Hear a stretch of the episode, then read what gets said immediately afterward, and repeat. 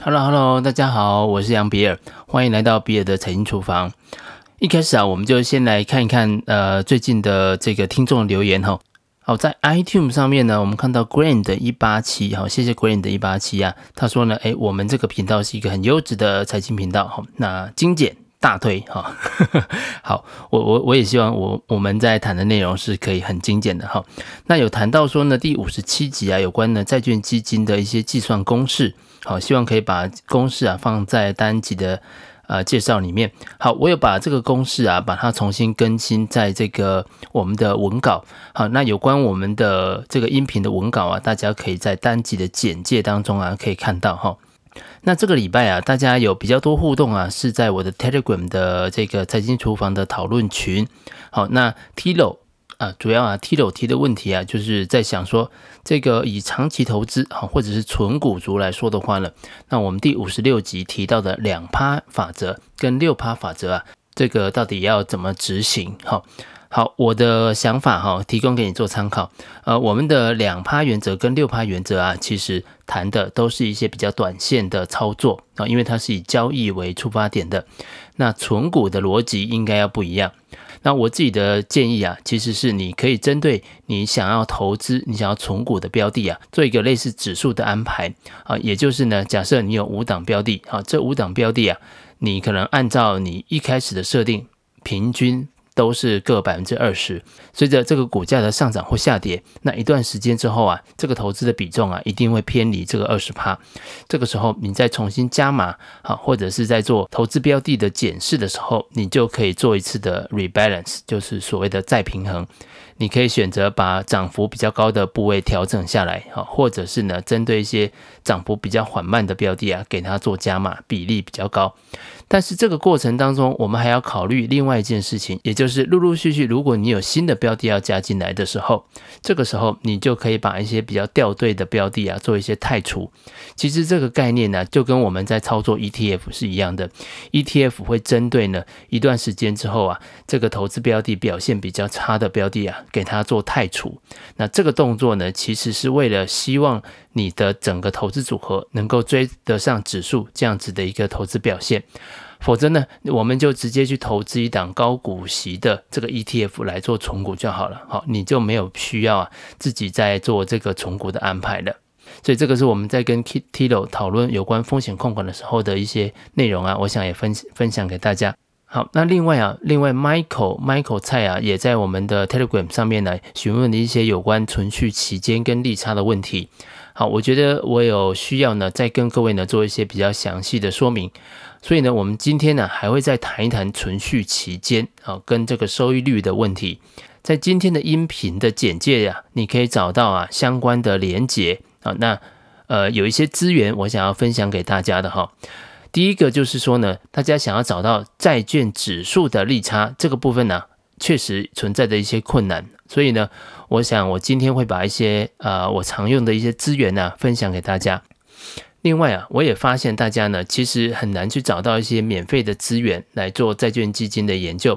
事实上啊，我自己当然是可以在公司啊，透过公司的资源，譬如说呢，像 Bloomberg，呃，来取得相关的这些资料。但是如果各位要仰赖我来做这件事情呢，或者是说呢，呃，你自己无法定期的追踪，然后你也看不到啊数据的更新的话呢，那这样子其实做是没有太大意义的。所以呢，我再跟各位分享一个我常常啊用来收集基金资讯的一个网站哈。那这个网站呢，它是摩根的 Guide to the Markets，台湾呢翻译叫做市场洞察，那香港的版本呢叫做环球市场纵览。网页的连接啊，我也放在文稿上哈。在这个网页上面呢，它会定期的更新经济的数据，以及啊固定收益类产品的一些基本资讯。那亚洲版的部分呢，就会有亚洲主要国家以及呢全球主要国家的经济数据，尤其是啊各国的基本面的数据啊，也都会同步更新。那好处是呢，它的每一个图表啊的每一季的报告都是用相同的形态来表现的哈，甚至呢连颜色都是完全不变的。因此呢，你可以很简单的拿过去几季的资料啊。来跟现在的资料来做一个对比哈，或者是验证。我想啊，有了这个资源以后啊，未来你在投资基金上面呢，你至少呢会有所本哈。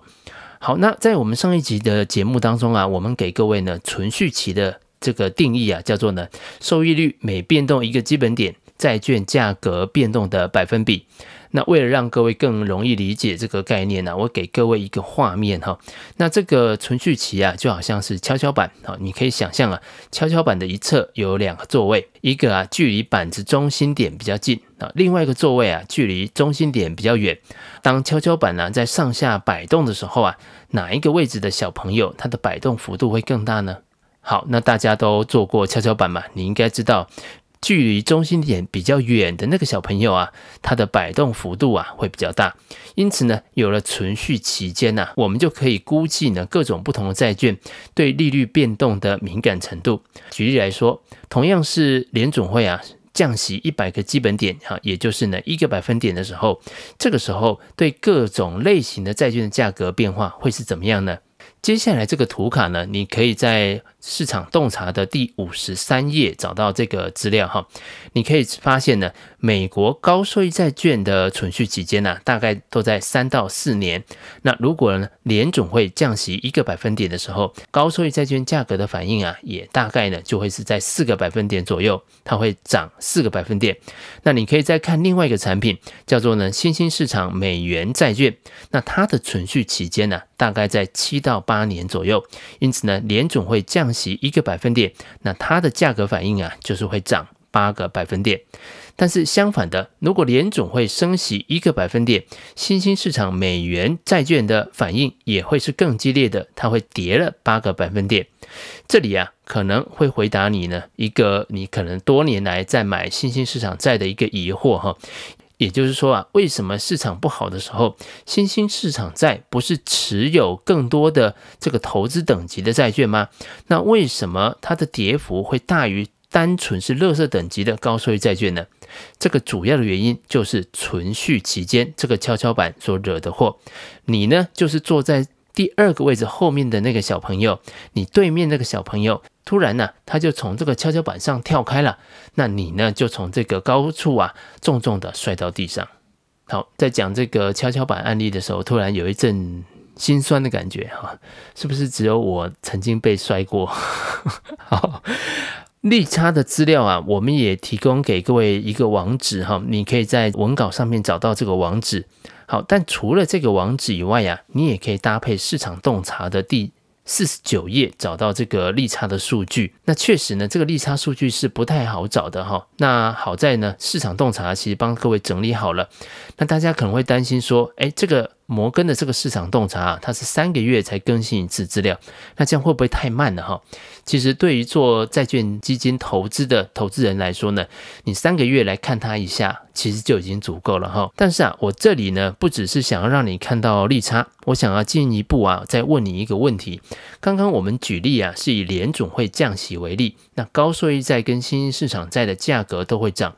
但是。我不知道这里你听起来会不会觉得像是无风险利率下降了，高收益债跟新兴市场债跟无风险利率的利差不就会扩大了吗？那利差扩大，债券价格不就下跌了吗？这个发生的几率啊，其实是不高的哈，因为呢，债券的收益率啊是由无违约风险的债券的收益率啊，这个就就是我们一般讲的美国政府公债，再加上有违约风险的。债券的风险溢酬这两个部分所组成的，那无风险利率下降，如果债券溢酬不变的话，那也就代表有风险的债券，好，也就是我们常讲的信用债券，包含了高收益债券或者是新兴。市场债券这些债券的报酬率啊也会跟着下降，因此呢，信用债券还是会跟着降息而受惠的，除非呢是美国的联总会啊是一种无预警的降息，然后呢投资人因此担心景气呢会突然恶化，违约风险会上升，才会导致利差扩大。因此啊，联总会降息对于这些信用债券，包含高收益债跟新兴市场债，它都还是一个正面的消息的。好，前面呢，我们反复提到了收益率，然后又讲到降息、升息，因此我们常常听到一句话，叫做“债券价格与利率成反向关系”。这句话可能你讲的朗朗上口，但是我要问你一下，这里我们所说的利率是什么利率？这个利率是联总会降息升息的联邦基准利率吗？是你的存款利率吗？都不是哦。这里我们讲的利率是债券的收益率。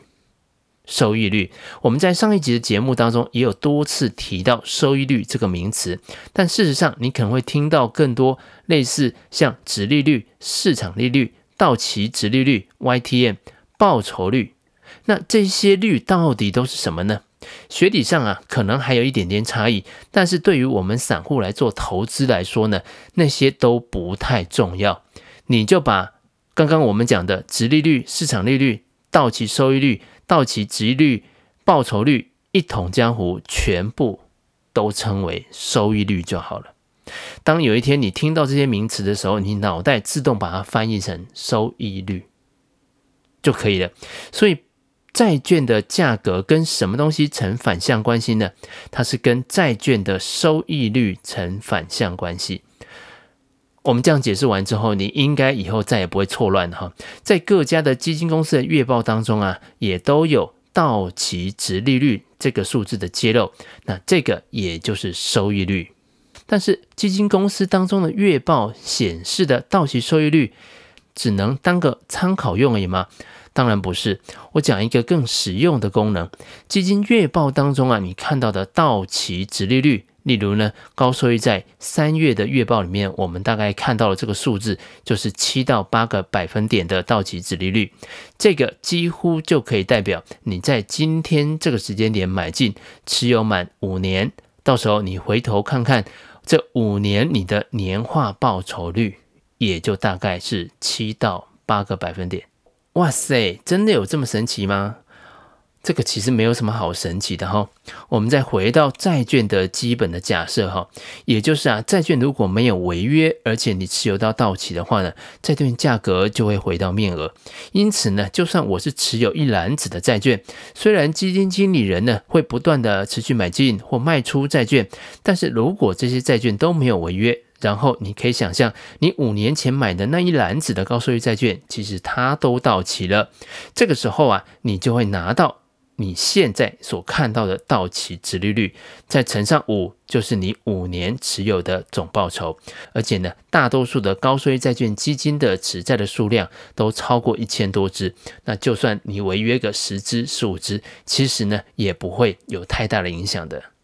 好，我们重新讲过存续期间，也讲过收益率，那也讲过到期值利率。那接下来我再补充两个率哈，一个呢叫做票面利率。一个呢叫做配息率，诶，这个部分比较简单哈。你除非啊是去银行的信托账户买所谓的海外债，也是单纯的一档债券，否则呢你大概一辈子啊都不会看到债券的票面利率。因此呢，债券的票面利率跟债券基金的投资是比较没有关系的。但是配息率就是大家很关心的了。其实，在银行，我们大概你只要跟客户说呢，这个配息率无敌高，然后客户就会买单了。他根本呢就不在乎他到底买什么。有时候呢，李专就算想要认真的解释，其实客人也没有在听。当然了，也有一些李专是完全不讲的，哈，就只有告告诉客户说这个配息率很高。但是啊，天下没有白吃的午餐嘛，配息率高啊，也就代表呢它有相对应的风险来源。然后呢，这个客人也没有想，然后就买了。买了之后呢，事后呢再来客诉。所以啊，在观察配息来源是否来自本金呢？各家基金公司都有所谓的配息组成这个网页，可以供客户来做查询。另外啊，你也可以简单的观察基金的到期值利率跟配息率这两个数字。